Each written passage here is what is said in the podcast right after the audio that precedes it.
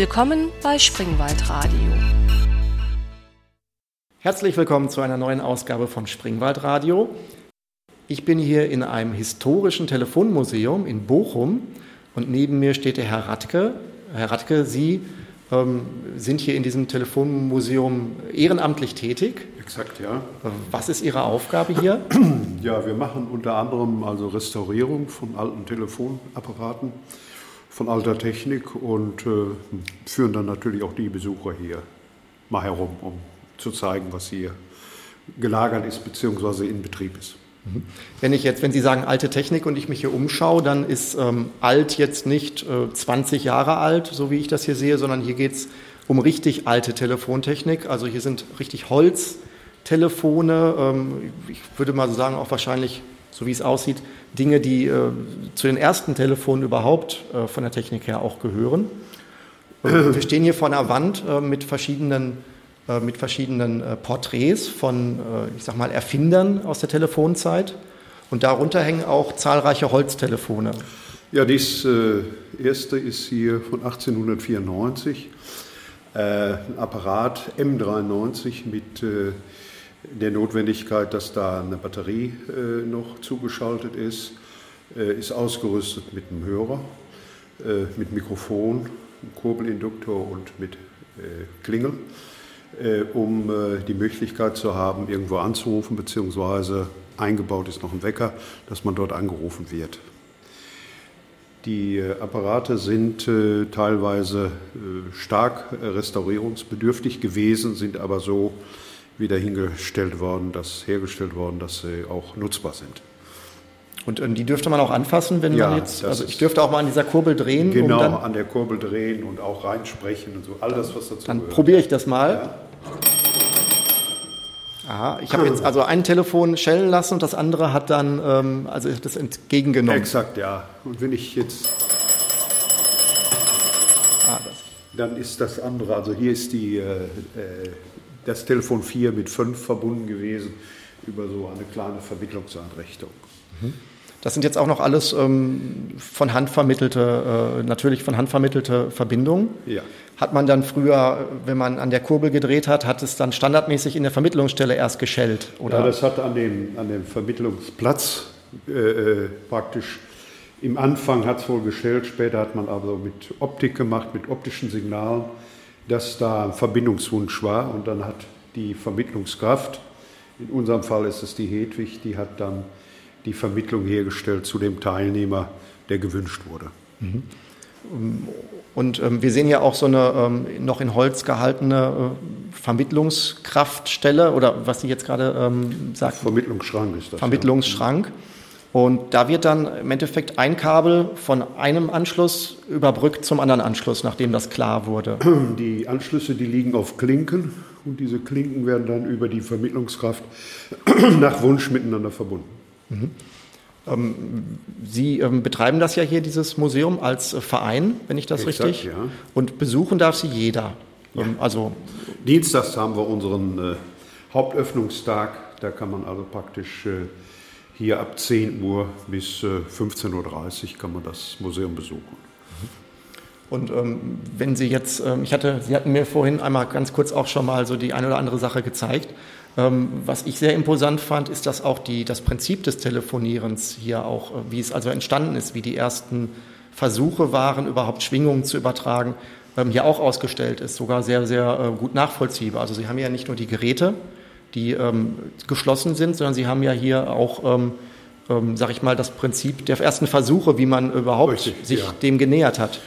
Das war ja Philipp Reis, der da so eine Konstruktion gebaut hat und davon haben wir also dann ein Modell, das er so äh, konstruiert hat, um zu zeigen, wie er das äh, angefasst hat. Angefasst hat. Äh, danach hat der Bell 16 Jahre später auch aufgrund der Ausarbeitung von dem Philipp Reis äh, eine Konstruktion gemacht, die dann wohl etwas besser war oder beziehungsweise die das ergänzt hat, was der Philipp Reis da schon vorgearbeitet hat. Und das basierte dann auch schon auf Schwingungen? Das äh, war bei dem Bell war das also besser. Die Konstruktion mit dem Mikrofon äh, wurde da also praktisch statt Kontaktmikrofon wurde da ein dynamisches Mikrofonsystem eingesetzt, das also wesentlich besser war. Mhm. Jetzt ähm, hatten Sie hier gerade ähm, diese Fernsprechanlage von Philipp Reis, diese, diese erste hier ähm, gezeigt. Ähm, das basiert auch schon darauf, dass Schwingungen in elektrische Impulse übersetzt werden. Das war eigentlich das, das äh, Besondere oder das Kriterium, um überhaupt miteinander in Verbindung zu treten, dass also praktisch die Sprache von A an der Stelle B verständlich war und umgekehrt von B nach A das auch funktionierte. Und das Tolle ist, man kann es hier wirklich anfassen bei Ihnen oder ja, sehen. Genau. Dass man kann also wirklich hier in einen, so eine, ähm, in einen so einen Körper hineinschauen und sieht die äh, Membran und darüber den, den Kontakt, Abnehmer, genau. Ja, genau. All das, was dazugehörte. Ne? Oder auch die Wiedergabeeinrichtung mit dieser Spule und mit der Stricknadel, die dann auf dem Geigenkasten als Resonator betrieben worden ist. Mhm. Das ist ja hier ein, ähm, ein ähm, Audiopodcast. Das heißt, vieles von dem, was Sie hier zeigen, ist wirklich auch sehenswert. Ähm, ich werde äh, online auch einige Fotos von dem, worüber wir gerade sprachen, online stellen, weil man sich das wahrscheinlich sonst relativ schlecht vorstellen kann. Am besten wahrscheinlich auch, man kommt bei Ihnen vorbei. Mhm, so ist es. Und äh, früher basierte es dann immer alles auf einer 1 zu 1 Verbindung, die dann äh, über die Vermittlungsstelle hergestellt wurde. Da wurde also ein, ein Kabel mit einem anderen Kabel von Hand verbunden über diese Klinkenstecker. Genau. Äh, in der heutigen Zeit ist das natürlich Illusion. Äh, die Vielzahl der Verbindungen kann also gar nicht mehr in dieser Form hergestellt werden. Selbst von mechanischen Vermittlungsstellen ist es unmöglich, diese Vielzahl zu bringen. Und da hat man sich also der neuen Digitaltechnik äh, verschrieben, was also die Vermittlungs Technik angeht, was die Übertragungstechnik angeht und selbst die Apparate haben dann also äh, technische Finessen eingebaut, die das sozusagen unterstützen, was heutzutage möglich ist. Jetzt haben Sie gerade eine mechanische Vermittlungsstelle erwähnt. Mhm. Die steht ja hier drüben auch und sogar ähm, nicht verschlossen, also in so einer Art Metallskelett, wo man sie wirklich auch äh, von ganz nahem in ihren Details sehen kann. Mhm. Können Sie uns da noch was zu sagen oder zeigen? Ja, das ist eine Anlage, die ist mit dem Wählsystem, das nach dem Erfinder Stroger äh, konzipiert worden ist oder beziehungsweise gebaut worden ist, äh, aufgebaut worden. Da sind also die elektromechanischen Elemente äh, einzeln sichtbar und auch steuerbar von außen über ein Apparat oder über Apparate und äh, da kann man also diesen äh, Verbindungsaufbau bis zum Shell dann also äh, verfolgen. Können wir das einmal ähm, so auch hören? Ja, ich, ich äh, schaue das mal ein. Was man jetzt im Hintergrund hört, ist die Ruf- und Signalmaschine. Die dient dazu, einmal die bestimmten äh, äh, notwendigen Betriebstöne äh, zur Signalisierung, Teilnehmer ist besetzt, der Ruf geht raus. Äh, all das wird also von der Maschine gemacht, selbst die Rufspannung wird erzeugt und von dem System wurde dann auch oder wird dann auch der Fernsprechapparat elektrisch versorgt, damit also die Speisung für die Übertragung der Sprache äh, möglich ist. Ja, und diese Wählsysteme, die reagieren auf einen entsprechenden Nummernschalter, der in dem Apparat drin ist, in den Apparaten drin ist. Das können wir ja mal eben vorführen. Das war also ein Vorwähler, der also erkannt hat, dass also jemand jetzt hier ein abgehendes Gespräch führen will. Sie haben jetzt gerade den Hörer hochgehoben, äh, muss man dazu sagen. Da kann man also praktisch den Ton hören, dass der Freiton ist, dass man also abgehend telefonieren kann. Und wenn ich jetzt die, äh, Wahl zu dem nächsten Teilnehmer mal mache, das ist die 5, 5, die 3 und die 6, 0. Das ist also jetzt eine, eine Verbindung von dem Anschluss äh, 5, 5, 3, 6, 3 zu dem Anschluss 5, 5, 3, 6, 0. Und jetzt geht der Ruf raus, man hört es also praktisch auf der anderen Seite Shell. Mhm. So, wenn der andere jetzt den Hörer abnimmt, wenn er da ist sozusagen, dann kann man miteinander sprechen.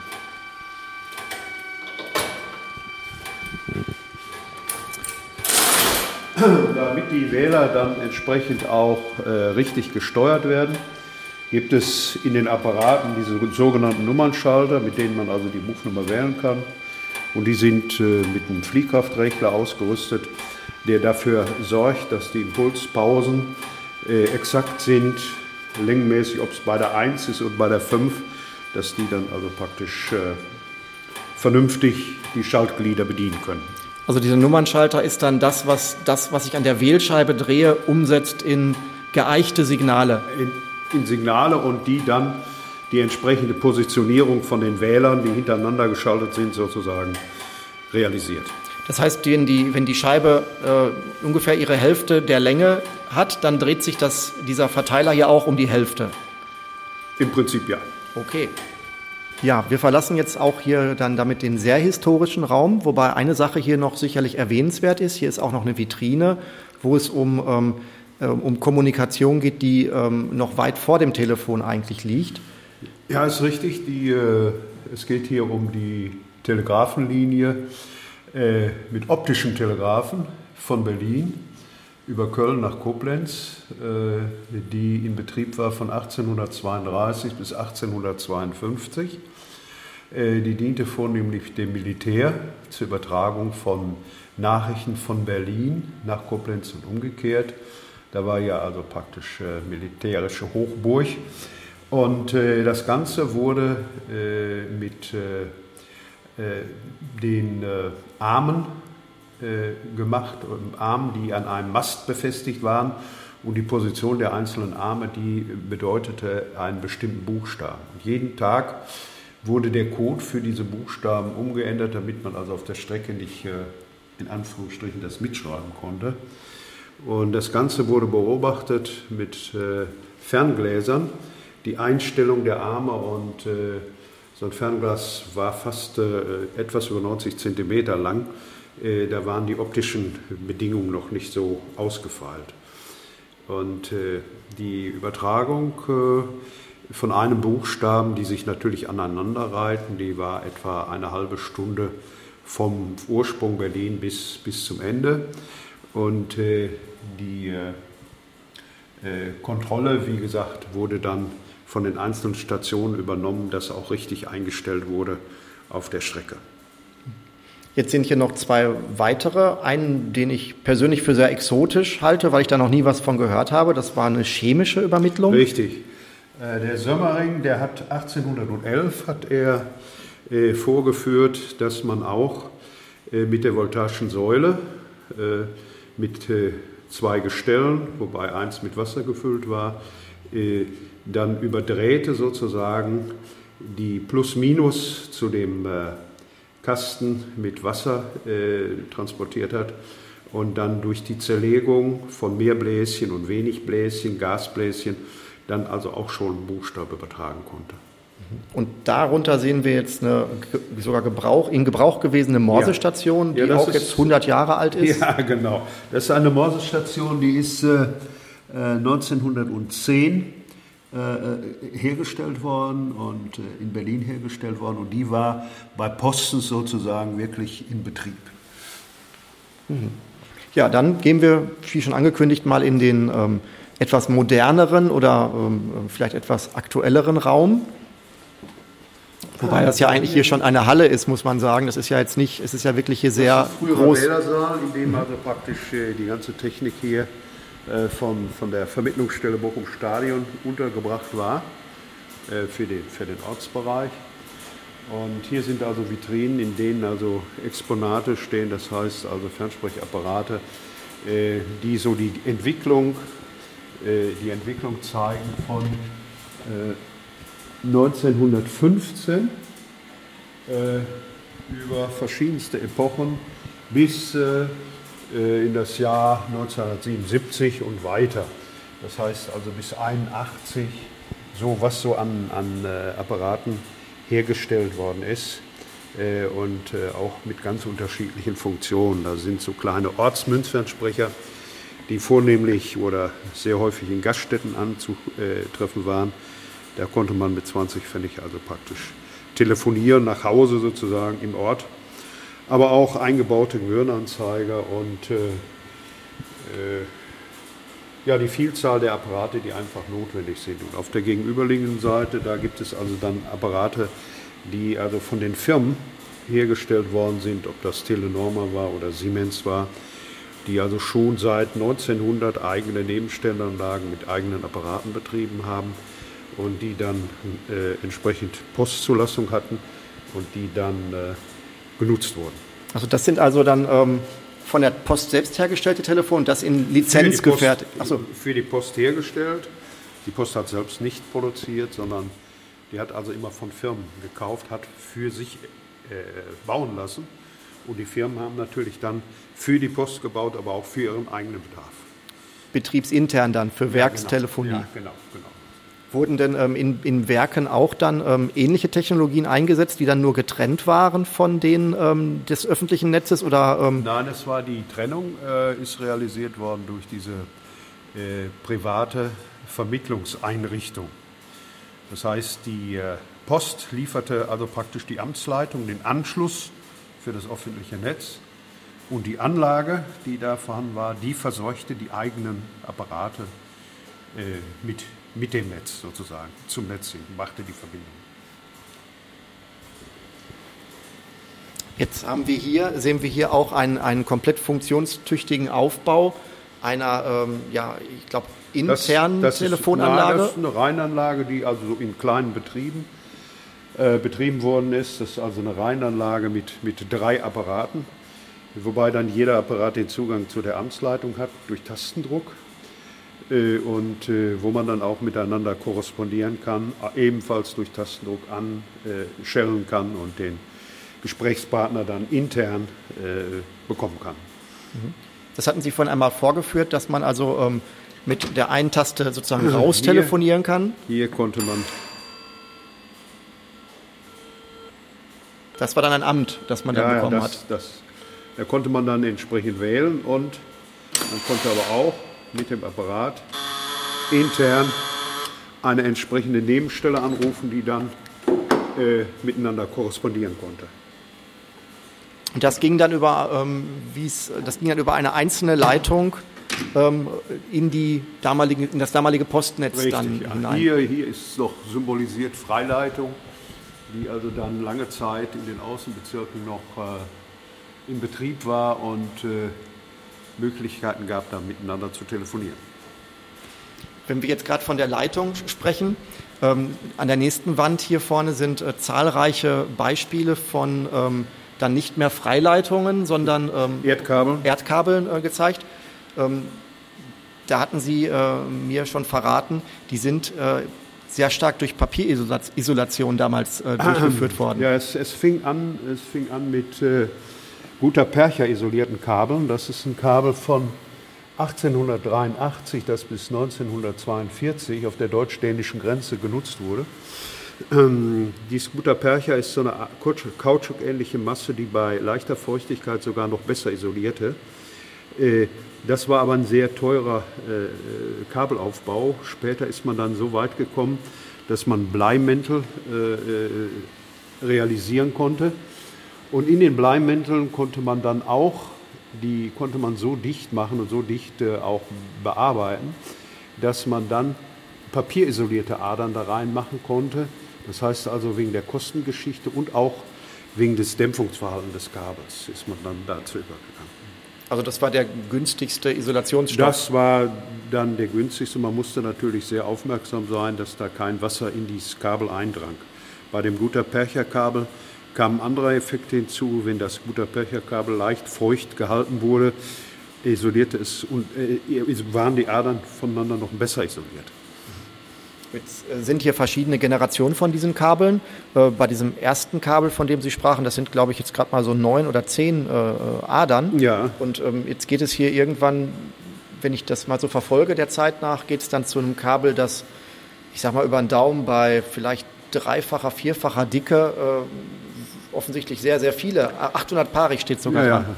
Hier, das ist ein, äh, etwa vergleichbar, dieses 50-paarige Kabel, Erdkabel mit Papierisolierung, äh, ist innen im Kern also sehr luftig sozusagen aufgebaut. Äh, das musste man einfach machen, um diese Papierisolierung sozusagen nicht platt zu drücken, dass man diese elektrischen Eigenschaften dann auch verbogen hat. Bei den Kunststoffkabeln, da hatte man also praktisch einen stabilen, mehr stabilen Außenkörper. Da waren die Adern also praktisch Kunststoff, äh, mit Kunststoff äh, umhüllt. Und da konnte man also praktisch auch eine höhere Packungsdichte der Adern realisieren. Und da ist es dann also möglich, dass man äh, bei etwa gleichem äh, äh, bei etwa gleicher Packungsdichte, sagen wir mal 400 Adern gegen 50 Adern äh, praktisch verarbeiten konnte. Und jetzt sind hier verschiedene Kabelstränge auch in diesem Kabel wiederum drin mit verschiedenen Farben. Mit, ähm, mit verschiedenen Außenfarben, also praktisch außen die, die, die Färbung und mit verschiedenen äh, schwarzen Kennzeichen, damit man die Adern sozusagen bei dieser großen Vielfalt dann wirklich auch auseinanderhalten konnte, damit der Kabellöter dann auch die richtigen Adern anschließend zusammenpacken konnte. Das wäre nämlich meine Frage, wie eindeutig ist so ein Kabel da identifizierbar? Oder ist, kann das auch mal schiefgehen, wenn so ein Kabel dann, ähm, ja, sag das, ich mal, kaputt das, geht und man dann das nicht... Das kann durchaus äh, auch, auch passieren, aber äh, unser Kabellöter, der hatte immer also Prüfgeräte dabei, der hat also dann äh, vorsichtig dann die ersten Adern äh, geprüft und hat dann mit der Gegenstation sozusagen mit der anderen Stelle hat er dann Kontakt aufgenommen und man hat dann Stück für Stück die Adern äh, durchprobiert und hat dann festgestellt, ja, der Ablauf ist richtig, die Richtung ist richtig und dann konnte man die also miteinander verbinden.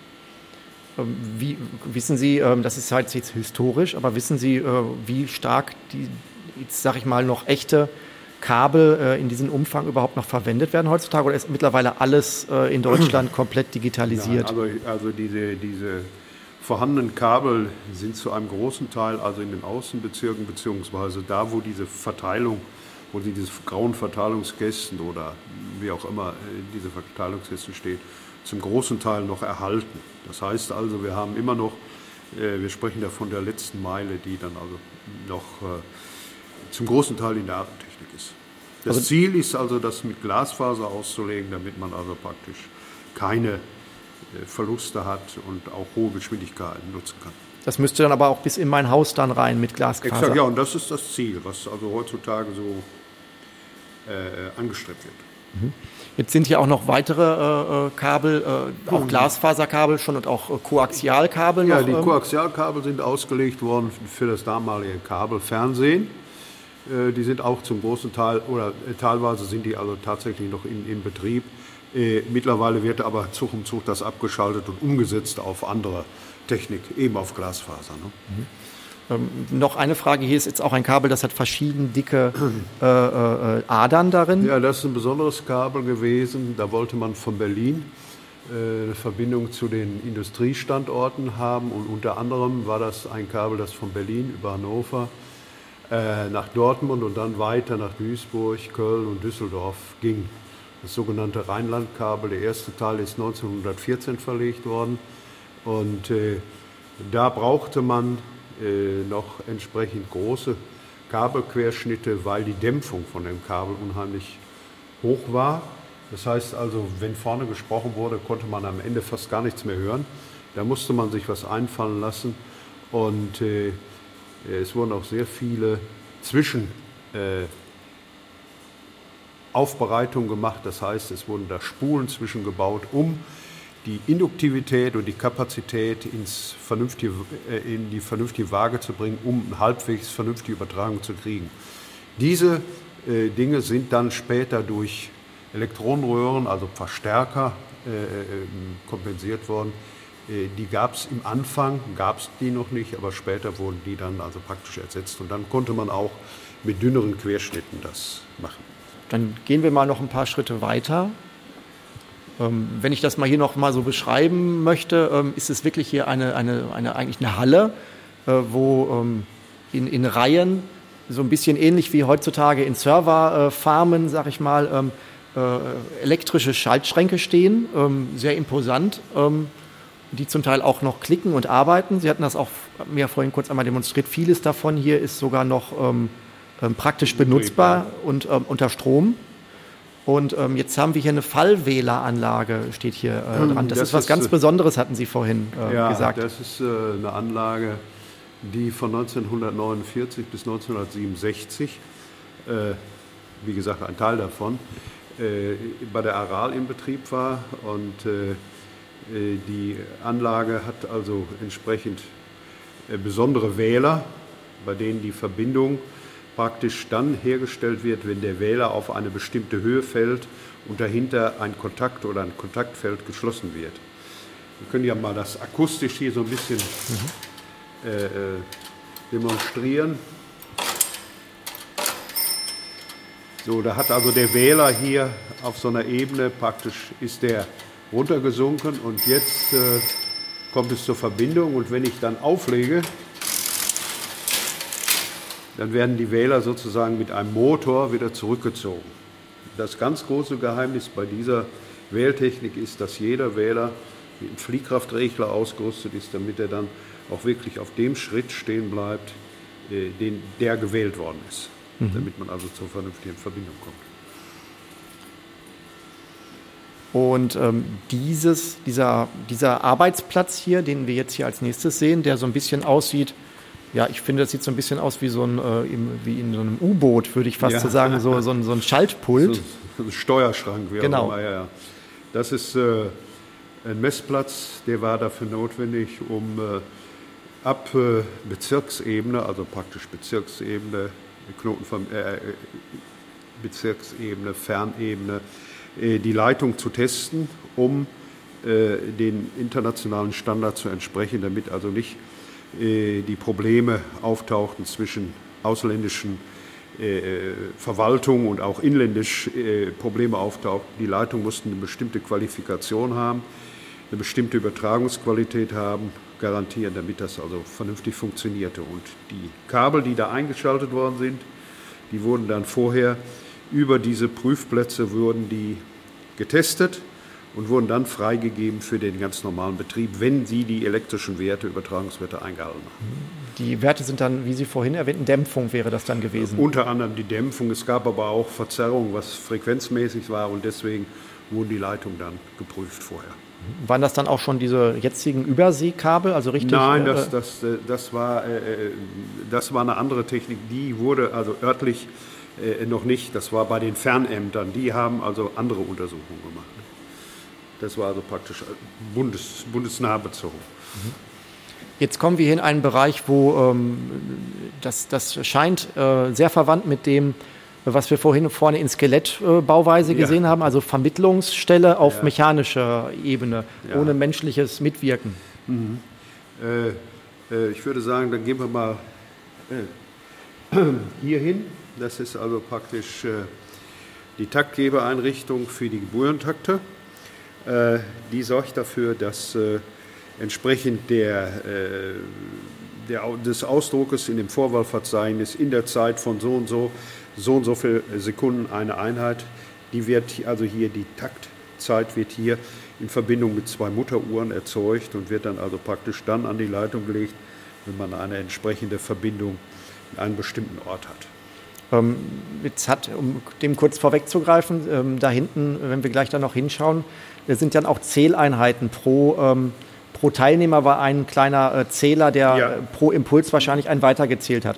Kann ich mir das jetzt so vorstellen, dass solange ein Gespräch läuft, diese äh, äh, Zackenwalze, die hier läuft, immer wenn sie an einem, einem, einem, an einem Kontakt vorbeikommt, dann diesen Zähler hochsetzt? Ist das so simpel, sich vorzustellen? Wenn, oder? wenn, wenn äh, der richtige Takt die richtige Taktscheibe da dran war, wo man zum Beispiel sagen konnte, alle 15 Sekunden ein Gebührenimpuls, dann war dann die entsprechende Taktscheibe hier, die war dafür verantwortlich, dass dann alle 15 Sekunden der Takt auf dem Zähler landete. Das heißt also praktisch, der äh, fortgesetzt wurde. Ne? Gab es dann für verschiedene Entfernungen auch verschiedene Drehgeschwindigkeiten oder verschiedene Zahn? Äh, nein, nein, man kann das an der Maschine sehen dass diese Zacken auf, der, auf dem Körper aufgeteilt sind und dass auch auf Körpern zum Beispiel drei Zacken sind. Das heißt also, dass mehrfach bei der Umdrehung da dieser, dieser Impuls gegeben werden konnte. Das heißt, wenn ich vermittelt wurde an eine andere Telefonnummer. Und wenn das Gespräch zustande kam, dann wurde die Zählung eingeleitet und dann wurde dann entsprechend der Entfernung die vor, der, der vorgegebene Takt durchgeschaltet. Das ist ja dann doch deutlich komplizierter, als ich dachte. Ich dachte, wenn dann einmal die Verbindung hergestellt ist, dann ist der komplexe Vorgang beendet. Aber wenn dann die Herstellung der Verbindung auch dazu führt, dass ganz anders gezählt wird, ist ja, das ist ja dann auch nochmal ja. eine Nummer komplexer. Die Entfernung und äh, die Tageszeit. Ne? Ach ja. führte ja dazu. Dass und Wochenende wahrscheinlich auch noch, oder? Ja, das war dann günstiger. Ah, ja. okay. Das ist das Wählsystem 55V, das ist also das letzte äh, Wählsystem, das äh, benutzt wurde. Dann kam die Digitalisierung.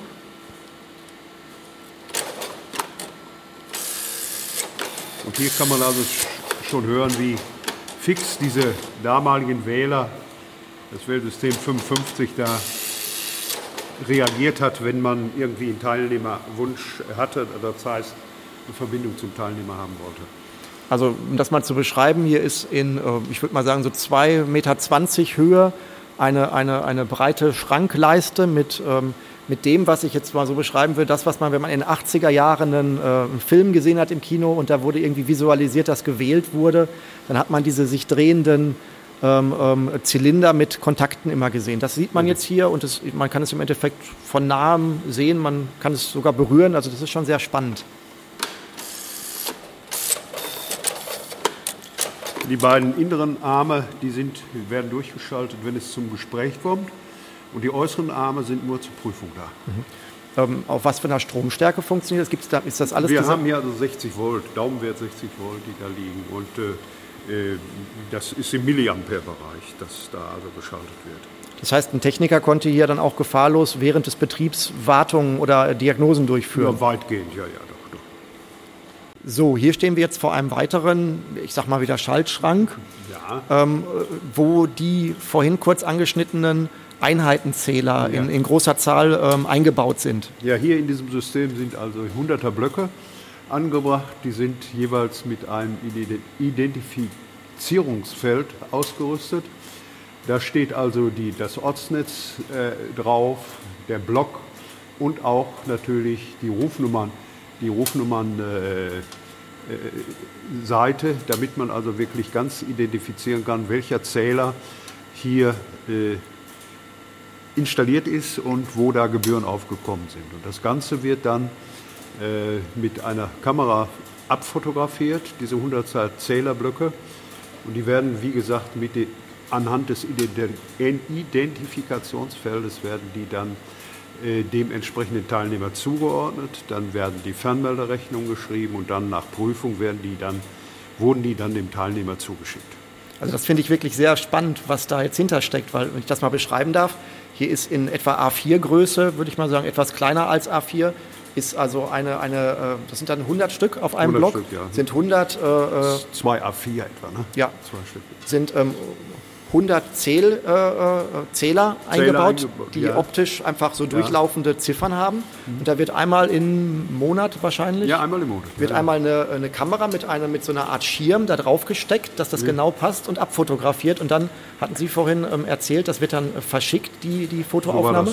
In Düsseldorf wurden die äh, für unseren Bereich aufbereitet. Das heißt also, die wurden dann elektronisch gelesen, wurden dann geprüft und wurden dann äh, die Fernmelderechnung erstellt und dann den Teilnehmern zugeschickt. Und die einzelnen äh, Zähler sind dann natürlich entsprechend blombiert, damit da äh, nichts schief läuft. Aber alles auf Basis von Abfotografieren. Ja, richtig. Das ist, ja, ja, ja. Das ist nochmal hier dieses Wellsystem 22, mit dem wir angefangen sind bei diesem Wählmodell draußen. Das hat also äh, in der Zeit von 1929 bis 1969 äh, äh, in Bochum Mitte in der Vermittlungsstelle oben in der Nähe vom Rathaus gestanden. Das ist also so ein Hebdrehwählersystem mit entsprechender akustischem Hintergrund. Wenn da also praktisch ein Wähler gelaufen ist, dann konnte man sich vorstellen, was da so alles abging. Ne? Jetzt ist hier auch schon so ein Zählwerk, auch in diesem sehr hier sind, hier ursprünglichen sind die 20er Modell. Blöcken, die sind dann entsprechend äh, blombiert und die wurden dann früher, wurden die einmal im Monat mit der Rechnungsstelle durchgesprochen. Waren, äh, war Telefonieren immer schon äh, verbindungsabgerechnet und zeitabgerechnet? Oder, ähm, Äh, Verbindung, äh, Verbindung und Zeit ist eigentlich immer der Dreh- und Angelpunkt gewesen. Ne? das heißt, auch bei der manuellen Vermittlung damals wurde das alles von Hand protokolliert. Richtig. Und von unserer Hedwig, ja. Ja, hier, das, das sind die Ansagedienste. Äh, Dienste. Mal gucken, ob ich das. Dieser Anschluss ist vorübergehend nicht erreichbar. Dieser Anschluss ist vorübergehend nicht erreichbar. Bitte rufen Sie die Auskunft an. Bitte rufen Sie die Auskunft an. Kein Anschluss unter dieser Nummer. Diese Ansagen, die ähm, laufen ja jetzt hier unendlich. Ja, ja. Das, ähm, werden die für jedes, äh, für jedes Telefongespräch, das, ähm, das da fehlerhaft ist, ähm, ähm, individuell gestartet? Nein, nein, nein, die wurden also praktisch speziell für die Teilnehmer, die die entsprechende Ansage kriegen mussten, die wurden die dann durchgeschaltet. Ähm, jetzt sehe ich hier, dass Sie äh, zahlreiche ähm, unterschiedliche Tonbandsysteme, hier ist, ah, jetzt höre ich hier gerade die, 55 Minuten. Da ist ein kleiner Fehler drin, jetzt gerade, wir sind gerade dabei, nochmal die Sekunden da äh, zu aktualisieren. aber das ist die Zeitansage, die ich hier Das sehe. ist die Zeitansage, ja. das sieht aus wie ein äh, Kom Das sind Kom Tonbänder. Äh, einmal für die 10 Sekunden ist es ein Band, dann ist es ein Band für die Minuten und ein Band für die Stunden. Und äh, das Sekundenband, das 10 Sekundenband läuft durch. Das Minutenband und das Stundenband wird auf eine entsprechende Position, Stunde oder Minute gestellt und wird dann von innen abgetastet. Das heißt also, das Tonband läuft nicht durch, sondern das steht still und wird von innen mit dem Totenkopf abgetastet. Also das finde ich, ich habe mich das immer gefragt, wie ähm, ähm, ohne digitale äh, Technik eine, eine so automatische Ansage ist. Und hier sind ja wirklich, wie Sie gerade beschrieben haben, zig Tonbänder, die das eine stoppt, dann geht das andere an und also das ist schon sehr, sieht sehr komplex aus, wie das ähm, funktioniert. Auf jeden Fall sehenswert.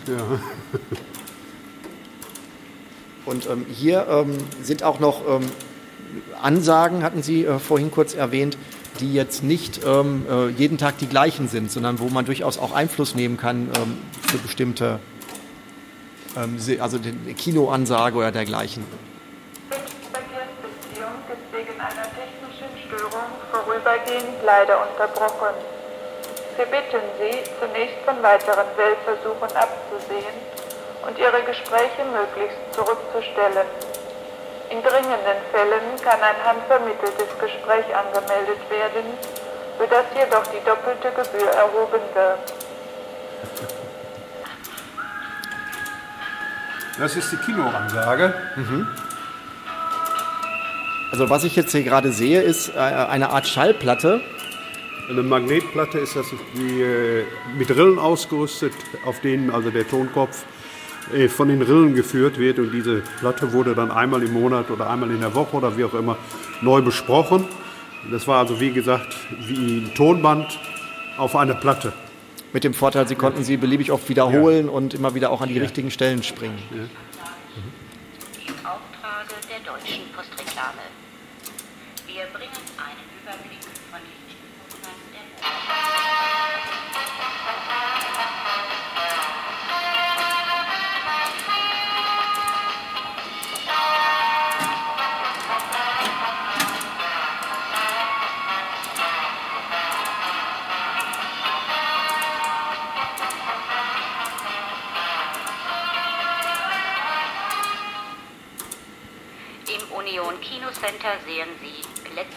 Ausfahrt Brooklyn. Anfangszeiten 14.45 Uhr, 17.15 Uhr, 20 Uhr. Donnerstag, Freitag und Samstag auch 22.45 Uhr und Sonntag 11 Uhr. In einem Land vor unserer Zeit. Anfangszeiten. So, hier ist noch ein besonderer Raum und zwar ist der gar nicht in dem Stil der bisherigen Räume, sondern das ist alles, äh, sieht alles wesentlich, ja, eigentlich sehr, sehr neu aus. Es ist in einem grauen, aktuellen Schaltschrank-Design Ja. und ähm, sieht auch alles, sieht im Endeffekt aus wie gerade frisch installiert. Was haben Sie denn hier neben den historischen Dingen noch? Ja, das ist äh, also der sogenannte Dislam oder ein Dislam. Das ist also die Verbindung von Glasfaser zu dem normalen Netz, also von dem Kupferkabelnetz. Das ist also der letzte Verzweiger oder wie auch immer der Kabelverzweiger, der draußen irgendwo bekannt ist, noch in diesem feinen Grau. Der ist also jetzt praktisch ergänzt worden mit einem größeren Schrank, der ist darüber gestülpt. Und da findet eine Verbindung zwischen Glasfaser, äh, aufbereiteten Signalen und der normalen Technik statt. Das heißt, hier wird äh, die Möglichkeit geboten, mit hohen Geschwindigkeiten äh, Datenübertragung selbst zu machen, aber auch die entsprechenden Dienste zu nutzen, die dann per Glasfaser zugeführt werden und auch abgeführt werden von den Teilnehmern zu den Vermittlungseinrichtungen. Das ist aber noch für die äh, normale letzte Meile, wie wir vorhin gesprochen haben. Also das, wo Sie sagten ja vorhin, man würde am liebsten Glasfaser ins Haus bringen. Exakt. Da, wo das noch nicht ist, ist dieser Schrank dann dazwischen geschaltet. Exakt. So ist es. Und hier haben wir dann so eine, so eine Demonstration. Das ist ein, damit man die Leistungsfähigkeit von so einem Glas, Glasfaserkabel verdeutlichen kann. Das ist ein äh, tausendpaariges Kabel mit diesen Doppeladern, die wir da vorhin gesehen haben, Kunststoff isoliert. Und das ist also so ein Glasfaserkabel und mit zwei bis vier Adern Glasfaser kann man diese Kapazität ersetzen. Ist das dann, ähm, kann man, ist das dann ISDN-Qualität oder wie ist Ja, dann hier kann man da so ein bisschen mal gucken, wie das sich so auswirkt, wie man also mit Glasfaser äh, direkt ins Haus mit welchen hohen Frequenzen man da arbeiten kann, beziehungsweise mit Glasfaser über diesen Schaltkasten hier ins Haus. Das ist diese Geschwindigkeitsschiene und das ist normal, das normale Kupferkabel, was dann ins Haus geht. Da kann man also unheimlichen äh, Zugang sehen, was man an Daten überhaupt also praktisch da bewältigen kann mit Glasfaser. Ne? Was ich jetzt faszinierend finde, ist äh, persönlich, dass diese Glasfaserkerne, äh, die Sie hier in der Hand halten, ja haardünn sind. Ich war bisher immer davon ausgegangen, dass Glasfaser. Ich hatte mal vor Jahren so ein Glasfaserkabel in der Hand, so wie in so einer äh, 70er-Jahre-Lampe, wo dann diese, dieser, dieser ja. Stern dadurch erzeugt wird. Äh, das ist ja nochmal äh, um, um ein zigfaches feiner und äh, feiner und äh, äh, maximal 50 Prozent von dem, was in dieser, in dieser feinen Ader untergebracht ist, ist eigentlich die nutzbare Glasfaser. Das andere ist also nur Schutz, damit da nichts bricht und nichts kaputt geht. Okay, dann gehen wir doch mal zurück in den historischen Teil ja. des Museums. Jetzt haben wir schon hier, ähm, ich sag mal, einen groben Überblick über, über die Räume, habe ich jetzt hier einmal bekommen. Ich habe aber das Gefühl, dass ich hier bei weitem noch nicht die ganzen Details und alles ähm, nur ähm, nicht im Ansatz gesehen habe. da kommen wir jetzt auch gar nicht mehr drauf eingehen in, der, in einer kurzen Sendung.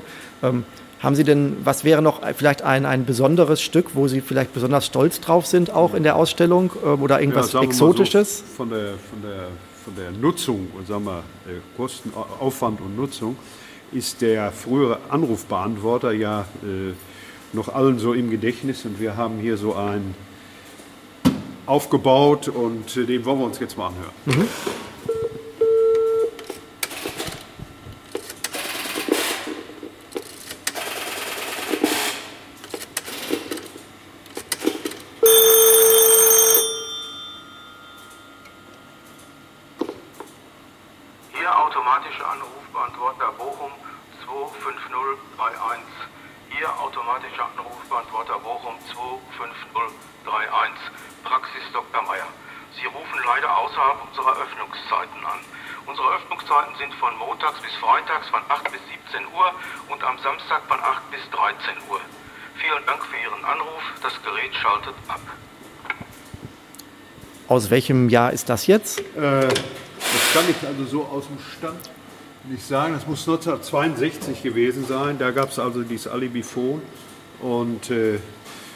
das wurde dann praktisch an die Telefonleitung angeschaltet, wenn der Teilnehmer nicht zu erreichen war. Und auf welcher Technologie basierte das? Das ist also auch so eine Magnetscheibe, die hier oben drin ist und die wurde dann von dem Teilnehmer über ein entsprechendes Mikrofon besprochen dann kontrolliert und dann wurde umgeschaltet auf das Telefon und dann konnte man da die Textansage durchgehen.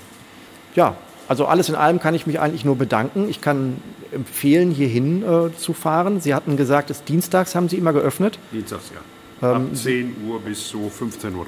Genau, Sie sind hier in Bochum in, ja, in Fußläufigkeit zum äh, Revierpower-Stadion. Richtig. Ja. Und ähm, ja, kann ich mich nur recht herzlich bedanken und ähm, auf bald. Bis Ja. zur nächsten Folge bei Springwald Radio.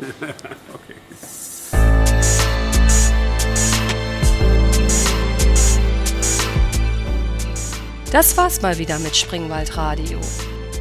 Alle Folgen findet ihr auch im Internet unter radio.springwald.de.